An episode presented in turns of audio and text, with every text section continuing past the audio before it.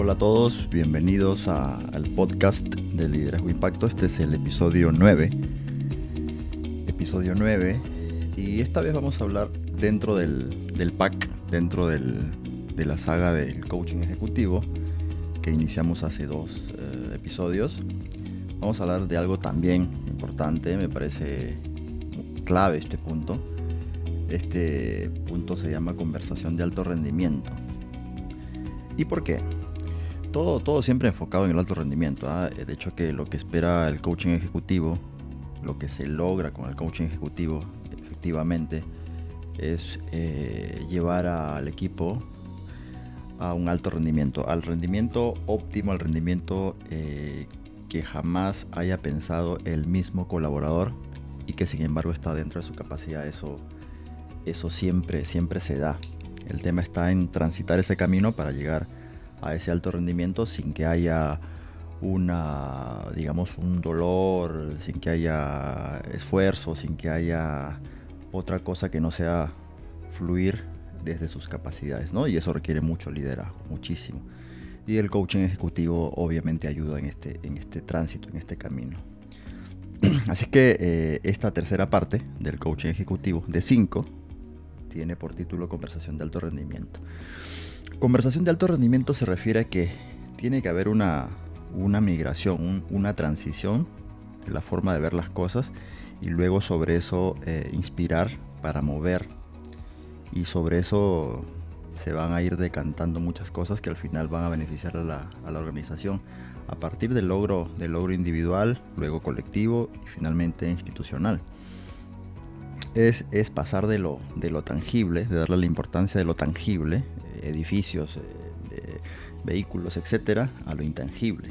es, es, ir hacia adentro de las capacidades de la persona que logren, que logren impactar dejando de lado algunas cosas como por ejemplo la, mirada hacia el control. Nosotros tenemos muchas organizaciones en nuestro, eh, yo diría que a nivel, a nivel globo, a nivel mundial, que, están todavía centrando su, mayor eh, eh, esfuerzo, entre comillas, esfuerzo, entre comillas, al tema del control. ¿sí? muchas organizaciones piensan todavía que cuanto más control se ejerza sobre no solo sobre los sistemas, ¿ah? sino sobre las personas, eh, va a haber una mejor respuesta, ¿no? Lo cual es en realidad eh, parte de un círculo vicioso que no, que no genera eh, equipos de alto rendimiento, ¿no? Entonces, en esta parte, desde el coaching ejecutivo, lo que se sugiere siempre es darle una mirada, digamos, diametralmente opuesta, que pase del control. la mirada del control no sirve, no alcanza, no alcanza y pasar del control a la motivación y la comunicación altamente efectiva. Eh, no es lo mismo tener, digamos, eh, colaboradores controlados, controlados, suena muy autoritario esto, no es lo mismo tener eh, colaboradores controlados que colaboradores motivados y con una capacidad increíble de comunicar cosas. Porque esto querría decir que ante la mayor carga de situaciones que deban comunicarse altamente cuando un colaborador tiene, tiene esa idea de presión, esa idea de control, mm, va a tener un poco de temor comunicarla cuando se da el evento. A diferencia de cuando tiene toda, toda la facultad de comunicar sin miedo, de decir las cosas como están. Eso permite una respuesta ágil de parte, no necesariamente del jefe, porque las organizaciones de alto rendimiento construyen soluciones. Tienen, tienen, esa, tienen esa, ese rol heroico de construir, construir soluciones a cada momento. Esto quiere decir que cuanto cuanto menos, cuanto menos sea el control hacia los colaboradores y tengan en todo caso una mirada más, más holística, el colaborador se va a sentir eh, con un grado alto de importancia a partir de la comunicación que él puede lograr en todos los niveles, hacia arriba, hacia los lados, hacia, hacia cualquier, cualquier dirección porque si no tiene miedo de equivocarse, como siempre tratamos de propugnar en el, en el coaching ejecutivo, pues tendrá esa libertad de poder comunicar en tanto surja alguna desviación en el plan, en la táctica. Esto, e, e, esto realmente es increíble cuál es el impacto que genera porque eh, fluir, fluir tiene mucho que ver con tener la libertad de comunicar sin mayor problema, ¿no? Esa es la idea. Mirar, mirar, eh, eh, mirar cómo, cómo se da la dinámica desde el coaching ejecutivo es tener en cuenta no solamente eh, el salario económico, que te da cierta seguridad, cierta seguridad, solo cierta seguridad. Llega a un nivel en el que el el salario económico ya no alcanza. Es decir, no es solo por el salario económico que tú te quedas en una empresa, son otros factores y quizás más importantes que esto. Por ejemplo, el salario emocional. Muchas personas cambian incluso de trabajo. A pesar que en la entidad A ganan 100 y en la otra entidad van a ganar 90, pero saben perfectamente que el salario emocional, es decir, cómo se da la dinámica de grupo, la convivencia, el trato, cómo es el clima al interior de, una organización, incluso a veces ganando lo mismo o ganando un poquito menos en lo económico, se cambian de entidad. Yo conozco muchísimos casos. ¿Por qué? porque valoran mucho eh, eh, cómo es la convivencia. Y sin embargo, este salario emocional termina siendo importante, pero no lo más importante. Hay un tercer factor, y este tercer factor en el coaching ejecutivo tiene una, una, una relevante, una muy, muy relevante importancia, porque es aquí precisamente en este tercer punto, más allá del salario económico, del salario emocional importantes, tiene una relevancia este tercer punto todavía más impactante a lo largo del, tiempo. Y este es el, salario de la autorrealización o autodesarrollo. ¿Por qué? Cuando nosotros concebimos a un equipo de alto rendimiento, tenemos que considerar que todos los integrantes de este equipo tienen la libertad de poder expresar claramente sus ideas sin temor al error y que pueden desarrollar las habilidades Ah, porque cada persona en su, en, su, grado particular de habilidades, en su mezcla de, cualidades, eh, si tiene la libertad de poder expresar claramente sus ideas sin que haya el temor de, ser criticado, censurado, etc., sencillamente esa persona estará encaminada siempre a dar lo mejor de sí. Y no necesariamente con un mayor esfuerzo, sino más bien con una mayor libertad para fluir libremente sin tener censura. Entonces, eh, en el coaching ejecutivo nosotros llamamos a este tipo de personas que logran ese nivel de apertura emprendedores dentro de la organización. Es decir, esta persona que logra ese nivel de emprendedurismo personal ya es la persona que logra destapar todas sus habilidades, todas sus habilidades. Por eso todos conocemos en el mundo laboral personas que son súper aplicadas, eh, que conocen de pronto muy bien la matemática financiera, conocen este, econometría, conocen un montón de cosas pero que no logran destaparse, no porque no conozcan el tema técnico, o si lo conocen en todo caso no porque, no porque eh, eh, les falte aprender algo, algo de las habilidades duras, sino que no logran tener esa, esa libertad para poder sacar lo mejor de sí. Entonces por eso nosotros en el coaching ejecutivo llamamos emprendedores dentro de la organización a la persona que logra tener ese salario de autodesarrollo y ese salario de autodesarrollo de los tres que he mencionado, el económico el emocional, el salario de autodesarrollo es el más importante porque le permite a la persona crecer en lo personal y en lo profesional. ¿Qué buscarán entonces eh, los, los colaboradores, los empleados dentro de la organización si es que nosotros en este enfoque consideramos esos tres tipos de salario?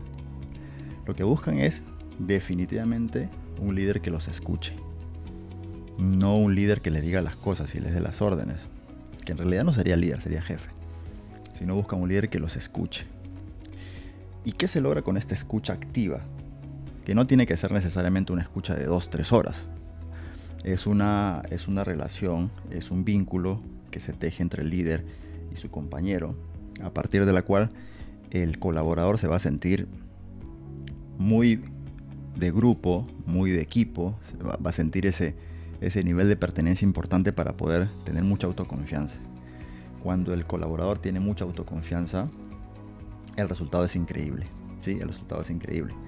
Por lo tanto, escuchar activamente, que ya es hacer coaching, escuchar activamente es, digamos, el camino perfecto para que la persona pueda empezar a desarrollar lo mejor de su capacidad. No necesariamente con más inversión de tiempo, no necesariamente, sino en todo caso con una calidad aún más alta en el uso de, todos los recursos, tiempo y demás. Se logra mucha autoconfianza, se, logra, se destapa la autoconfianza cuando el líder desarrolla esa escucha activa. No solo porque, porque hace sentir al colaborador que es importante, sino porque va desarrollando también coherencia con lo que el líder dice. Porque si el líder menciona este es el camino, etc., ya la coherencia es lo que legitima, es lo que legitima todo lo que el líder dice. Si el líder dice A, B, C cosas, ya cuando eh, el colaborador, el, el, compañero ve que hay coherencia entre lo que dice y hace, eso sencillamente es legitimar cualquier intento por lograr ese propósito común. Y finalmente de esto, dentro de este tercer eh, eh, episodio del coaching ejecutivo de 5, es importante mirar el territorio y el mapa. Y esto no es otra cosa que, yendo a una analogía, es como que eh, cada uno conoce el, mapa de su, de su país, ¿no? El mapa de su país, el mapa, digamos, físico, ¿no? El mapa, el mapa que se puede ver en una lámina, ¿sí? Ese es parte de un territorio grandote, pero es un mapa que está delimitado. Es el mapa, llamémosle físico, ya llamémosle físico o geográfico si quieren, ¿ya? Pero dentro de este mapa hay un mapa político, es decir, que a pesar que no se ve una línea física, hay una convención, hay un acuerdo, eh, hay un manejo político que quiere decir que de, esta línea para el lado derecho las personas se conducen de esta forma y de esta línea para el lado izquierdo las personas se conducen de otra forma. Esto quiere decir que es importante, y en el coaching ejecutivo es así, es importante determinar cuál es el territorio en el que nos movemos todos y cuál es el mapa personal. ¿Cuál es el mapa personal? Obviamente mental. ¿Cuál es el mapa personal de cada colaborador? ¿Por qué?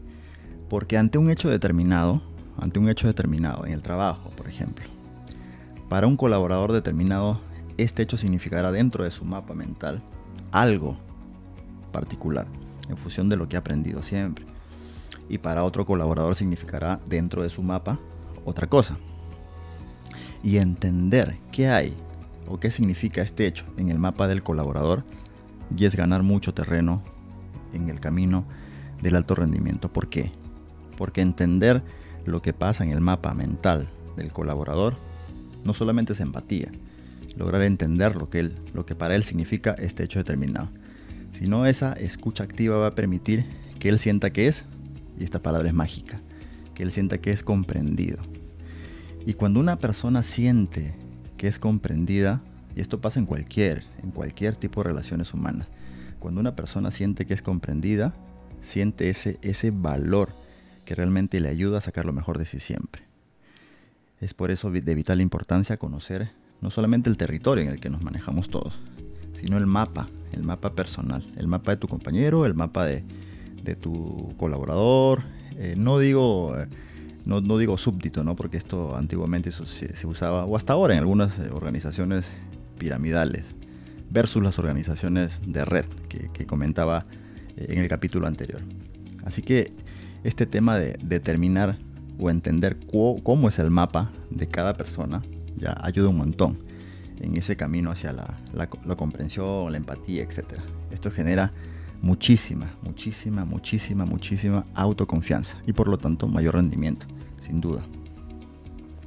Finalmente, eh, para cerrar este, este episodio, lo que recomiendo siempre es centrarse no en el problema necesariamente, ante alguna, alguna situación que enfrentemos todos como equipo, sino centrarse en el reto. ¿Por qué? Porque cuando uno se centra en el problema, ya a veces cometemos el error de buscar y quién es el culpable aunque muchos ya hemos superado esa, esa fórmula de concebir esa, esas, esos elementos que, al final son una combinación que te va a arrojar un resultado. Entonces, eh, en vez de mirar el problema, que per se puede existir, ¿sí? Debemos mirar el reto. Porque el reto invita más, ok, ¿no? Hay una situación de esta naturaleza que nos impide, ¿ya? Pero si miramos tú, yo, juntos, el reto, ambos, vamos a estar invitados a tomarnos eh, eh, de la mejor forma de la mano, agarrarnos fuerte e ir hacia ese reto que nos convoca a los dos y en general al equipo. Entonces este, e, este pequeño detalle cambia toda la historia. Porque si en vez de mirar el problema miramos el reto, estamos invitados y estamos encaminados a llegar a un alto rendimiento. Así que eh, esta es la invitación final de este episodio número 9 del podcast de Liderazgo Impacto. Y el tercero de, esta, de este pack de 5 de, de, coaching ejecutivo, eh, eh, eh, esa es la invitación, ¿no? Miremos juntos, en vez del problema, miremos el reto. Y no miremos culpables, ¿ah? Miremos el reto conjunto que tenemos todos para salir adelante y, de hecho que, que los resultados se van a dar solitos, solitos, sin mayor esfuerzo, simplemente fluir. Así que bueno, gracias por todo. Cristian Hernández otra vez desde Ica, Perú. Un fuerte abrazo. Muchas gracias. Chao.